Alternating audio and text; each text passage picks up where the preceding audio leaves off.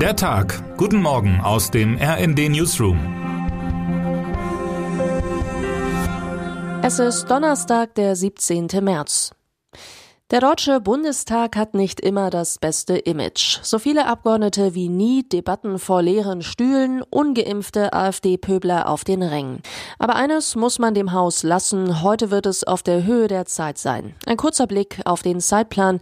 9 Uhr Videoansprache des ukrainischen Präsidenten Volodymyr Zelensky.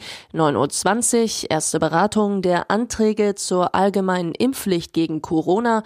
15 Uhr aktuelle Stunde zur Lage der ukrainischen Geflüchteten und 16.05 Uhr Verabschiedung Gesetz über Heizkostenzuschuss. Das wird anstrengend und wichtig und emotional. Zelensky ist aktuell auf Tour durch die Parlamente der Welt. Gestern war er im US-Kongress zugeschaltet und zeigte dort unter anderem ein verstörendes Video. Prachtvolle Häuser in den ukrainischen Großstädten vor und nach dem Beschuss mit Putins Raketen. Das unendliche Leid seines Landes in einem dreiminütigen Video. Unser USA-Korrespondent Karl Dömens beschreibt den denkwürdigen Auftritt Jeder Tag ein 11. September. Mit dieser Botschaft beschrieb der ukrainische Präsident im olivgrünen T-Shirt, was er und seine Landsleute Tag für Tag erleben. Was in den Hintergrund gerät dabei das zweite wichtige Thema des Bundestages, die Debatte über eine mögliche allgemeine Impfpflicht gegen das Coronavirus. Sie fällt in interessante Zeiten. Unter Kontrolle ist das Virus momentan nicht. Nicht öffentlich, aber ungleich drängender sind deshalb die Beratungen von Bund und Ländern über die künftigen Corona-Regeln. Wie so oft in dieser Pandemie hat die Realität die vorigen Pläne nichtig werden lassen. Von einem Freedom Day ist gerade nicht mehr die Rede. Die Bundesländer wollen die meisten Regeln bis in den April beibehalten. Mit dem Öffnungskurs der Ampelkoalition sind viele unzufrieden, schreibt Tim St. Ivani. Was auch immer Scholz und Friends entscheiden werden, das hohe Ansteckungsrisiko bleibt. Um es zu reduzieren, kann jeder eine Menge im Alltag tun. RD-Redakteurin Saskia Heinze hat zehn Faustregeln im Überblick zusammengestellt. Termine des Tages.